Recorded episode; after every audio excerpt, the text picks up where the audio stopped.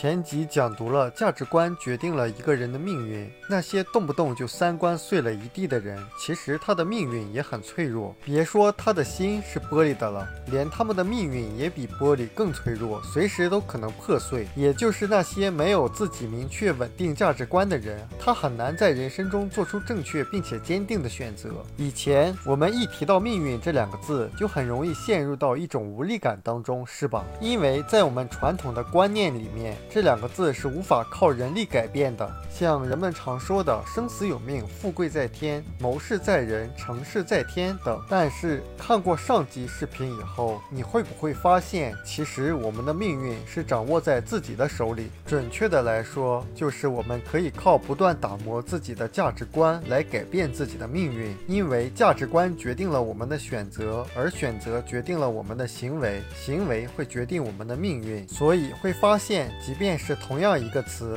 当你对它的认识发生了根本的改变之后，比如说对价值观和命运这样的词的认识发生了根本的改变之后，你就会发现世界也跟着改变了。关于价值观决定命运，比如说中国股市一些的散户啊，甚至是大的机构啊，他们投资成功的标准是一天或者一个星期之内是否盈利，就是以短期盈利作为自己的目标，或者作为自己投资是否成功的标准。而巴菲特是以五年、十年甚至更长远的时间来看待自己的投资，所以他们之间不是方法的区别，而是价值观的不同，也就是判断标准不同。那怎么样形成自己正确的价值观？实际上，最重要的一个方法就是要找到结果正确的人或者系统。按巴菲特的说法，就是你要找到你心目中的英雄及正确的榜样。当然，价值观的养成，尤其是正确价值观的养成，它是长期反复的过程，不可能是一朝一夕完成的，而且终生都需要不断的锤炼。那在价值观养成的过程中，最应该小心回避的陷阱，就叫以偏概全。这也是为什么很多所谓非常有能力的人，也就是做解答题很厉害的人，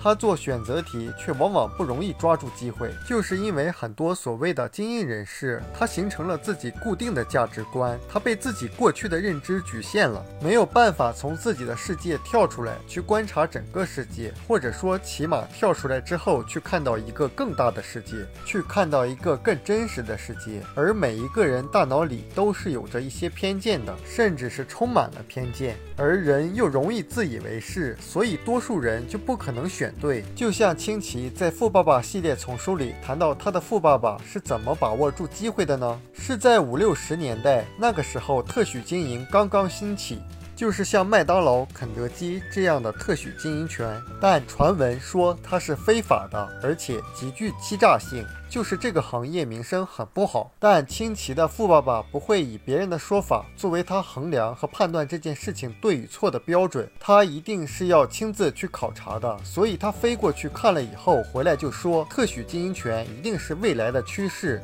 所以开始购买几个特许经营权，然后他的生意就不断的发展壮大起来。有的人无法跳出自己的思维局限，比如说他判断一件事情对和错的标准是以自己过去。道听途说，或者是片面的认知来衡量或者判断。还有的人以偏概全，是他常常把自己的感受当做全世界的感受，把自己的看法当做全世界的看法，一切都是从自己出发，全然不知道别人可能跟自己是不同的，别人所处的世界也跟自己是不同的，甚至很多方面都有很大的不同。就像有人代理产品时放弃知名品牌的原因，是因为他们的价格比较高，觉得自己消费。不起，所以他就认为这个产品没有市场。他完全从自己的视角出发，去找那种人人都能用得起的产品去卖、去代理。实际上，人人都能住得起的那个招待所，并不是人人都想去住的。当我们能够打破自己以偏概全的思维模式局限的时候，也就是打破以为自己的世界就是整个世界的时候，我们就有了足够的反省机制。我们书友会希望用十五年时间带动一亿人读书。改变思维，思考致富，和一千个家庭共同实现财务自由，快来加入我们吧！